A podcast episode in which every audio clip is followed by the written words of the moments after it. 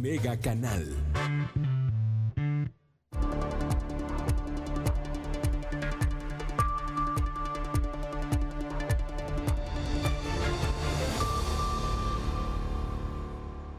Muchas gracias por acompañarnos. ¿Cómo está usted? Le agradezco que esté con nosotros esta tarde en Mega Noticias Colima, en este en esta edición de Mega Noticias Vespertino. Ya lo sabe, estamos transmitiendo totalmente en vivo a través del canal 151 de Megacable.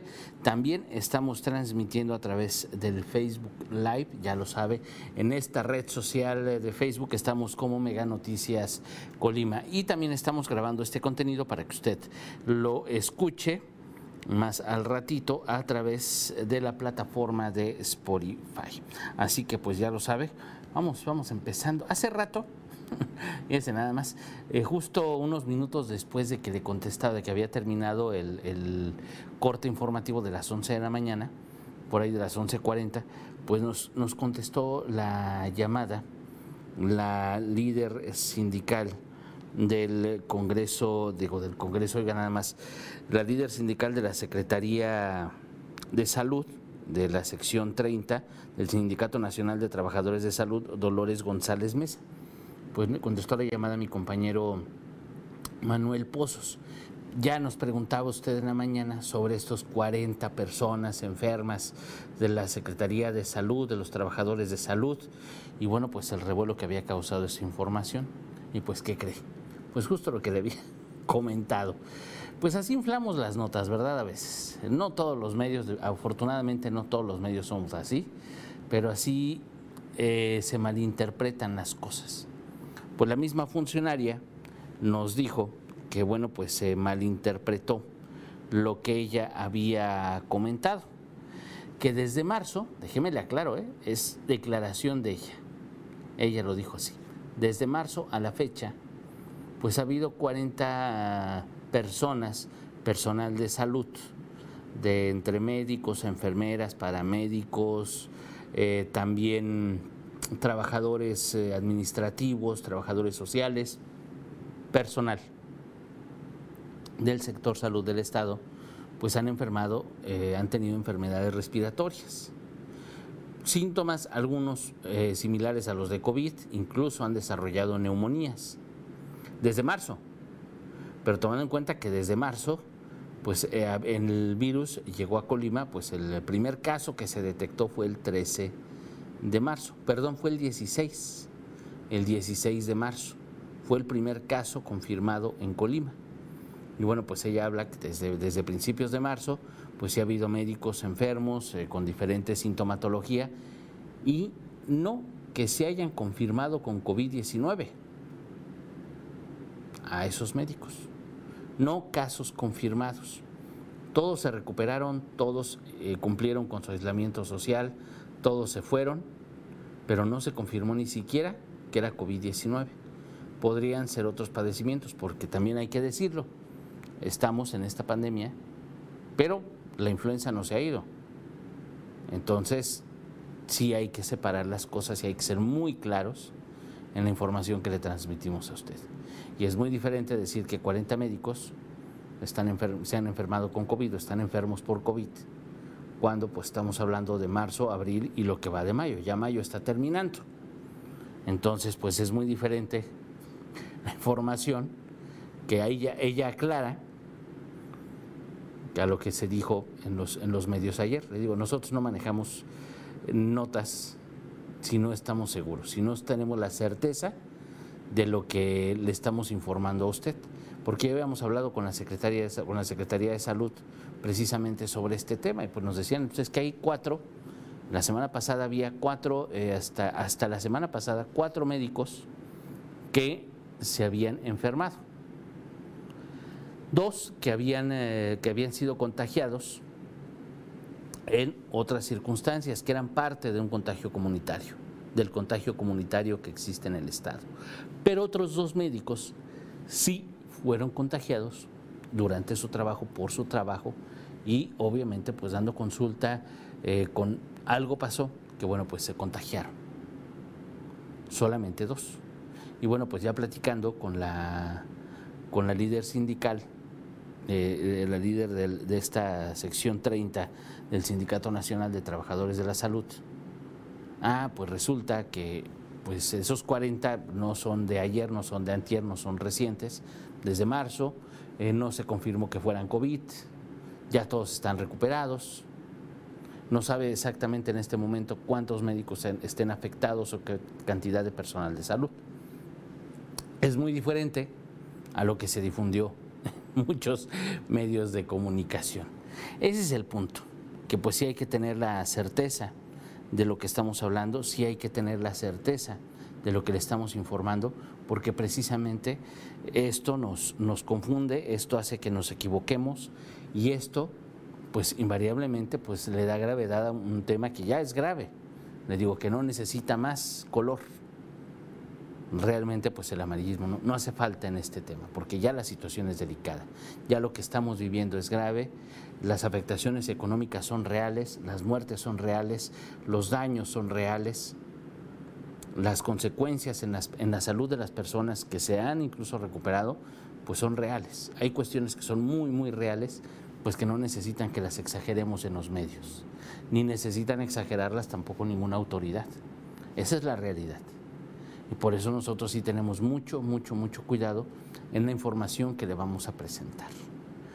Así que bueno, pues ahí tiene aclarado el asunto, este tema de la, del, sindicato de trabajadores eh, de la Secretaría de Salud. Y bueno, pues este tema de los, de los enfermos, ahí lo tiene usted ya totalmente, totalmente aclarado. Y es por eso que no lo habíamos manejado, porque quisimos preguntar, queremos preguntar a ver eh, qué es lo que pasa realmente. Así de sencillo. bueno, pues ahí tiene usted la respuesta en este caso. Fíjese que un tema que vamos a trabajar hoy en la noche, que le vamos a presentar hoy en la noche y que también nos ha generado muchas dudas, es el manejo de cubrebocas, de guantes, caretas, gogles, todos, este, todos estos aditamentos estos insumos, estos materiales que nosotros como sociedad pues empezamos a usar desde hace más de dos meses. Y hay una duda que bueno, teníamos y que nos preguntaban incluso en el auditorio y que preguntan, más, los que más preguntan, fíjese nada más, fíjese nada más, son los niños, como que son los más preocupados por el medio ambiente, son los más preocupados, pues, ¿qué pasa? Y es, ¿a dónde van esos desechos? Usted sabe cómo tirar un cubrebocas, cómo tirar los guantes que usamos cuando vamos al súper, cómo tirar la, mascarilla cuando ya deja de ser reusable, cuando ya se rayó, los gogles también cuando ya, ya se usaron demasiado, ya se lavaron tanto que bueno, se rayan, todo este tipo de material que ya son de uso más común, ¿cómo se tiran? Los agarra y los tira a la basura los mete en una bolsita, los separa, se pone aparte. Los recolectores, las personas que trabajan en la recolección de basura deben saber. ¿Sabía usted que existe un protocolo para el manejo de esos residuos? Como ciudadanos, eh, bueno, hemos recibido poca información. Realmente las autoridades no se han preocupado por esa parte. Y dígame usted, si había visto qué es lo que, había, lo, que han dicho las autoridades al respecto. Pues no, no nos habían dicho nada, nosotros preguntamos y hoy en la noche vamos a tratar este tema, el tema de los desechos. ¿Cómo le podemos hacer? ¿Cómo podemos desechar? ¿Quién, los recolectores de basura saben qué van a hacer? ¿Qué hacen con ese tipo de desechos? ¿A dónde van? Pues existe un protocolo que emitió la Semarnat, se lo platicaremos hoy en la noche, ese tema lo trataremos hoy en la noche para que usted esté pendiente con mi compañera Dinora Aguirre Villalpando a las 7.58 de la noche. Y nos pregunta Francisco de Caso, saludos, ¿qué sabe si el lunes se regresa a trabajar? Don Francisco, le mando un abrazo, muchas gracias por su mensaje, pues déjeme le cuento la novela, déjeme le platico. No sé en qué trabaje usted, no sé en qué trabaje usted. Si trabaja en gobierno del Estado, hasta el fin de semana, manténgase pendiente porque hasta este fin de semana, seguramente mañana, entre mañana y el sábado, va a definir el gobernador y sus funcionarios del gabinete cuando regresan a trabajar los em, funcionarios del gobierno de la entidad. Eso es en el caso de gobierno. En el caso de las demás actividades de la iniciativa privada de las empresas, pues vamos a ver si son actividades esenciales o no esenciales. En este momento, don Francisco, déjeme decirle que, bueno, pues la curva de contagios en Colima va hacia arriba y va imparable en este momento. No hay ningún indicio de que vaya de bajada o de que ya lleguemos a una meseta o algo así. No, no, no, no, no. Lo que dice el gobierno federal pues es para conveniencia del presidente, nada más. El presidente ya le urge irse de gira, recorrer el país, regresar como si nada. Pero la realidad que estamos viviendo en los contagios, la, la realidad que estamos viviendo por COVID-19, pues es muy distinta a la que nos pinta el gobierno federal. Entonces, vamos separando aquí las cosas, don Francisco. De acuerdo con el plan del gobierno federal, a partir del próximo lunes, primero de junio, pues ya se regresa a una nueva normalidad. Esa nueva normalidad va a estar eh, regida, va a tener este, una directriz, eh, va a estar eh, basada en semáforos, así como lo oye va a haber 32 semáforos en el país. Mañana en la mañana lo va a explicar el gobierno federal, porque no lo han explicado. Lo único que nos han dicho es que va a haber un semáforo por estado. Fue lo que confirmó ayer el doctor Hugo López Gatel. Nada más, que va a haber 32 semáforos. Quiere decir que cada estado del país tendrá un semáforo. Cada semana ese semáforo cambiará de color, cambiará de color o se quedará en el mismo color, dependiendo la cantidad de contagios, dependiendo los casos presentados, dependiendo la situación eh, individual de cada estado por COVID-19.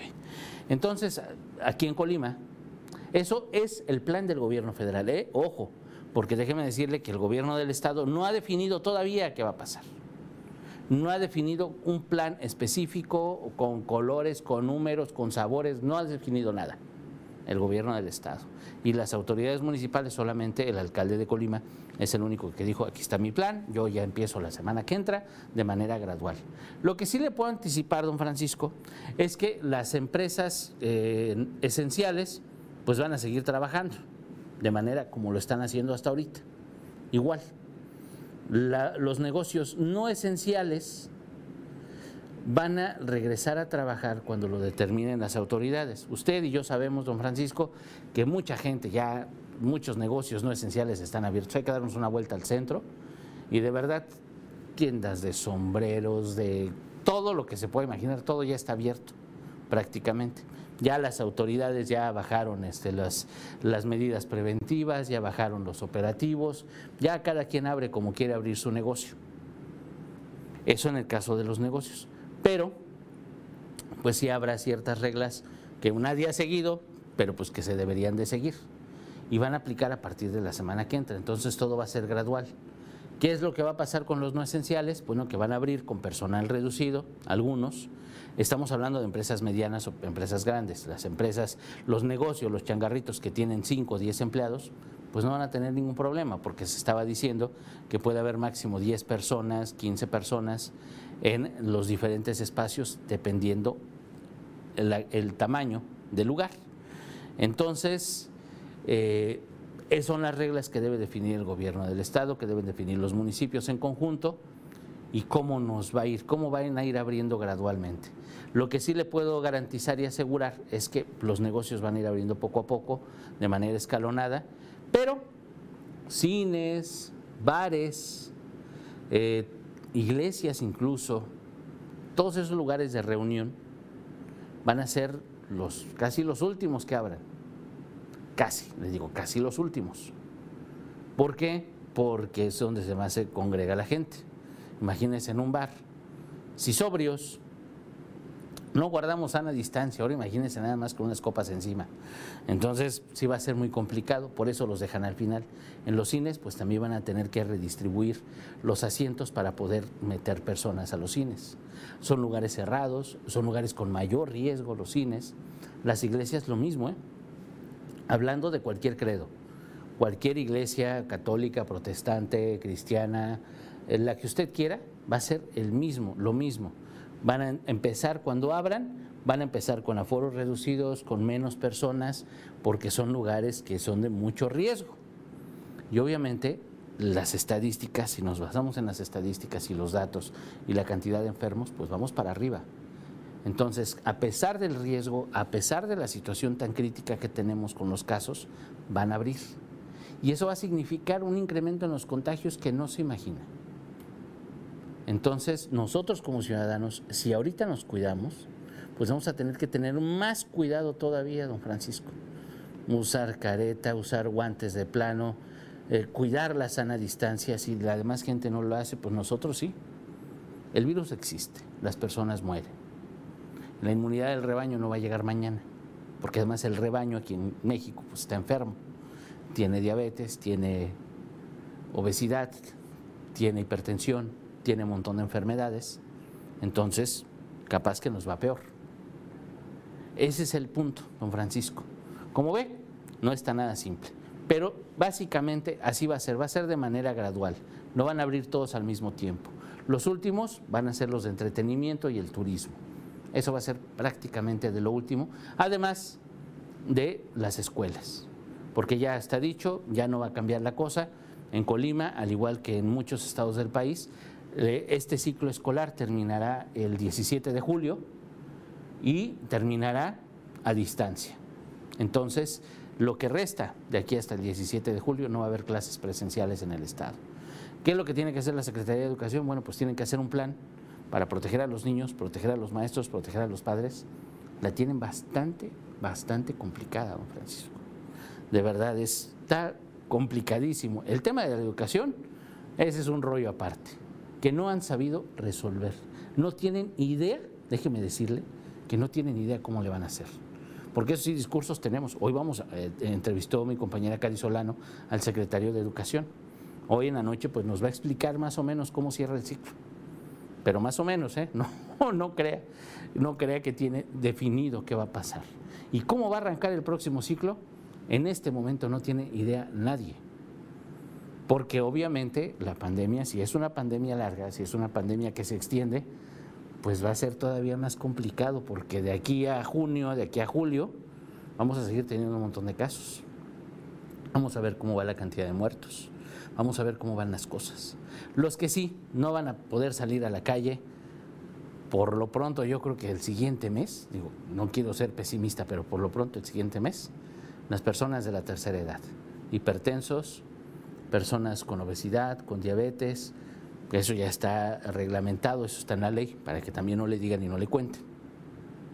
Mujeres embarazadas, ellos iban a tener que resguardarse porque el riesgo va a seguir latente. Entonces las personas de la tercera edad, en teoría, y le digo en teoría porque pues, el presidente no es un jovencito, el presidente Andrés Manuel López Obrador no es un jovencito, y él la semana que entra empieza a gira por el país. Y él dice que con todas las medidas y todo eso, sí, él y su séquito. Ya se enfadó, está cerrado en su pequeño Palacio Nacional. no es una casa del Infonavit, pero pues, pues yo imagino que puede vivir a gusto, ¿no? El punto, ya fuera de, fuera de broma, es que si el presidente va a salir y no sabe el riesgo en el que va a poner a la población, el riesgo en el que va a poner a los funcionarios estatales, a sus delegados del gobierno federal, a un montón de gente. Porque si el presidente se mueve, no se mueve solo. El presidente no va en un avión solito. Le digo, su séquito no es de tres personas, para empezar y llegando al estado al que vaya, a la ciudad a la que vaya, ah, son movilizaciones importantísimas, mueven policías, mueven funcionarios, mueven alcaldes, mueven acarreados, porque además al presidente le encanta tener gente, aunque estén en sana distancia, le encanta tener público. Y es una irresponsabilidad que no imagina.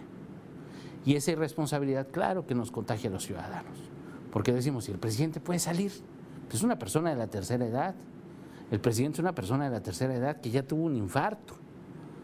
Imagínense nada más. Entonces tiene comorbilidades, tiene un montón de cosas, pero pues es el presidente. Y tiene una fuerza moral impresionante que lo va a cuidar de todo. Los que no tenemos fuerza moral son los que tenemos que cuidarnos. Así están las cosas. Entonces, sí va a ser importante, va a ser muy necesario que redoblemos los esfuerzos porque va a estar complicado la semana que entra. Aquí en Mega Noticias le vamos a ir diciendo cómo va cada cosa. Mañana, a las 11 de la mañana, yo le voy a decir cuál va a ser el plan del gobierno federal. A las 11. Ya después a las 3 seguramente le diré cuál va a ser el plan de gobierno del Estado, porque mañana se va a realizar aquí en Colima la reunión de los gobernadores opositores del gobierno federal. Son siete gobernadores que, bueno, pues ya se juntaron, han tenido varias reuniones, dijeron nosotros vamos a empezar aparte, vamos a empezar juntos. Entre ellos está el gobernador de Jalisco, el gobernador de Michoacán y también, obviamente, el gobernador de Colima. La reunión se va a realizar mañana aquí, en Colima van a tener una conferencia de prensa, van a acordar ya, ahora sí, un plan delineado de cómo van a regresar a la normalidad, seguramente a partir del próximo lunes. Aquí en Mega Noticias le vamos a transmitir lo que tengamos de la reunión, la conferencia de prensa, y ya lo analizaremos. A las 3 de la tarde, ya veremos, a ver, vamos a platicar cómo vimos ese rollo, qué nos contaron, qué nos dijeron, qué es viable, qué no es viable qué se volaron, qué no se volaron, qué coincidencias tienen con el gobierno federal. Porque eso ha sido de lo más grave también, que no hay coincidencias entre lo que dice el gobierno federal, lo que acuerdan los estados y menos lo que dicen los municipios. Y se lo he dicho hasta el cansancio, nosotros los ciudadanos estamos en medio, nosotros los ciudadanos estamos en que para dónde nos hacemos, a quién le hacemos caso. Si el presidente dijo una cosa, pero los gobernadores dicen otra, pero, y yo? ¿Y a dónde voy? Y precisamente, pues como usted dice, San Francisco, pues quedamos en la duda, ¿no? Vamos a poder trabajar, vamos a poder trabajar. ¿Qué va a pasar? Don Francisco, muchísimas gracias, mi estimado, por tu excelente respuesta y por tenernos informados. Efectivamente, la población ha bajado la guardia ante esta pandemia. Un tema que sería interesante es las madres trabajadoras y que no hay escuela, y menos llevarlos con los abuelos, ¿no crees? Claro, ayer hablábamos de las guarderías, precisamente. Y era lo que decíamos, don Francisco. ¿Qué va a pasar cuando se reactiven las actividades, cuando se reactiven los negocios, cuando los funcionarios del gobierno regresen? Mucha gente no lleva a sus hijos a guardería, no, no tiene a sus hijos en escuelas de tiempo completo. Muchas personas recurrimos a los papás, recurrimos pues a nuestros papás, que son los abuelos de los niños, recurrimos a la mamá, recurrimos a los tíos, recurrimos a la familia. Y efectivamente, esto no va a poder pasar no sé en cuánto tiempo. Afortunadamente, o digo, de alguna manera se ha comprobado que los niños no, no se enferman igual de COVID-19 que los adultos. Pero lo que sí está comprobadísimo es que los niños enfermos pueden contagiar a los adultos. Los niños pueden pasar asintomáticos nada más con un con el moco, con la tosecilla, con cualquier cosa. Pero esos niños, claro que pueden contagiar a sus abuelos. Y claro que sus abuelos se pueden morir. Así es sencillo. O los papás, en todo caso. Si yo tengo diabetes, si tengo hipertensión, si en la familia tenemos un montón de enfermedades, un niño enfermo, olvídese el peligro que hace. Y un niño asintomático además, ¿no? El peligro que representa. Y eso es lo que tiene de cabeza ahorita a la Secretaría de Educación y a los gobiernos. ¿Cómo van a evitar eso? Porque en las escuelas los niños, ¿usted cree que guardan la sana distancia? No, no guardan la sana distancia. Por eso no van a regresar a clases, porque no existe la manera de guardar la sana distancia en un salón de 50 niños. Imagínense nada más. Cuando están todos juntitos, todos pegaditos, que apenas si pueden pasar en un pasillito. Y no van a construir más salones, no va a haber manera de eso. La infraestructura educativa no va a cambiar. Entonces tiene que cambiar el sistema. Tiene que cambiar, si vamos a tener una pandemia larga, si vamos a tener un montón de muertos y un montón de enfermos, y lo digo muy fácil, ¿eh? pero estamos hablando de personas. Estamos hablando de personas, no somos un rebaño, estamos hablando de personas. Si la expectativa es tan delicada y es tan grave, ¿qué va a pasar? Si regresamos a las actividades económicas, si los papás regresan a las empresas a trabajar en el gobierno, ¿quién va a cuidar a esos niños? Efectivamente, don Francisco. Y le digo, por eso platicábamos, por eso ayer tuvimos el tema en Mega Noticias de las guarderías, que son lo primero. Y ahí vamos haciendo los niños más grandes. ¿Qué va a pasar con los más grandes? Yo en las guarderías, porque sí son las mamás, los papás trabajadores, van y dejan al niño en la guardería y vámonos a trabajar. Y los que no, los que no van a poder dejar a los niños con sus abuelos, ¿qué va a pasar? ¿Qué opciones vamos a tener? ¿Nos vamos a poder llevar al trabajo? ¿Cambiarán las reglas en las empresas? se harán guarderías en las empresas para que los niños puedan estar un rato. No es mala idea. y, pues hay muchísimas ideas que pueden ser viables, que pueden ser útiles. Las iremos trabajando conforme. Pues ahora sí que vayan llegando los tiempos. Mañana pues vamos a tener el tema de la reunión, vamos a tener el tema de la reactivación, le vamos a platicar el plan del gobierno federal, le digo desde temprano a las 11, pero también vamos a platicar el plan del gobierno del estado a las 3. Vamos a ver los dos, en qué coinciden, qué no coinciden, porque va a ser el preámbulo, lo que mañana se defina, no, mañana va a ser muy importante, va a ser de definiciones. Lo que mañana se defina, pues va a ser lo que nos va a alterar, lo que nos va a importar a partir del lunes. Entonces el lunes vamos a ir viendo todas estas cuestiones, cómo vamos regresando, si es que vamos atendiendo también nosotros como ciudadanos, si vamos atendiendo las recomendaciones, si nos va valiendo gorro, como nos ha valido muchos, o qué va a pasar. Porque le digo, los contagios van a continuar, las personas van a seguir enfermándose. ¿Qué va a pasar con los brotes en las empresas? que por descuido uno se enferma y ¡bum! se enferman varios. Ha habido muchas empresas que han tenido brotes importantes. ¿Y qué pasa con ellos? ¿Qué va a pasar? La verdad es que el tema es muy, muy, muy amplio y lo iremos trabajando poquito a poquito. Ténganos paciencia también. Mañana, le digo, por lo pronto mañana pues va a ser un día de definiciones. El gobierno federal a las 7 de la mañana en la mañanera va a presentar su plan, va a definir la semaforización, de qué se va a tratar, cómo se va a tratar, el tema de la reactivación, todo eso lo va a definir a las 7 de la mañana. Entonces yo se lo cuento a las 11 de la mañana. Yo se lo platico, vamos a ver de qué se trata, con qué se come, cómo le vamos a hacer. Y hay que estar muy pendientes mañana también de la reunión que se va a sostener aquí en Colima entre los gobernadores opositores. ¿Cuál va a ser su plan? ¿Cómo lo van a definir? ¿Cómo van a resguardar sus fronteras, los operativos sanitarios? ¿Qué va a pasar? cómo le van a hacer, cómo van a reactivar, cómo se va a reactivar la economía aquí en Colima. Dependemos mucho, mucho del turismo y el turismo va a estar guardado todavía un rato. Entonces, ¿cómo le van a hacer en ese sentido?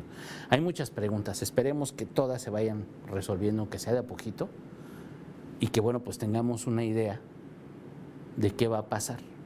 Por lo pronto, tenemos que cuidarnos. Lo que sí le puedo decir es que tenemos que cuidarnos mucho, tenemos que resguardarnos, si va a salir, con todas las medidas de higiene. No hay una persona que exagere en su higiene, que exagere en las medidas, que se haya enfermado. Una sola no hay. Mejor exagerados que luego ya no saber ni dónde nos contagiamos. Esa es la situación. Mira, el ejemplo ahí está en el Congreso del Estado, ¿para qué le digo más? Nos vemos el mañana, nos vemos mañana viernes, y ya creía que era viernes hoy, nos vemos mañana viernes, lo espero a las 11 de la mañana. Mi compañera Dinora Aguirre Villalpando le espera a usted a las 7.58 de la noche. Hay mucha información para que usted tenga un panorama más amplio y bueno, pues la información debe servirnos para tomar decisiones. Yo le agradezco mucho, que tenga buen provecho. Muchas gracias.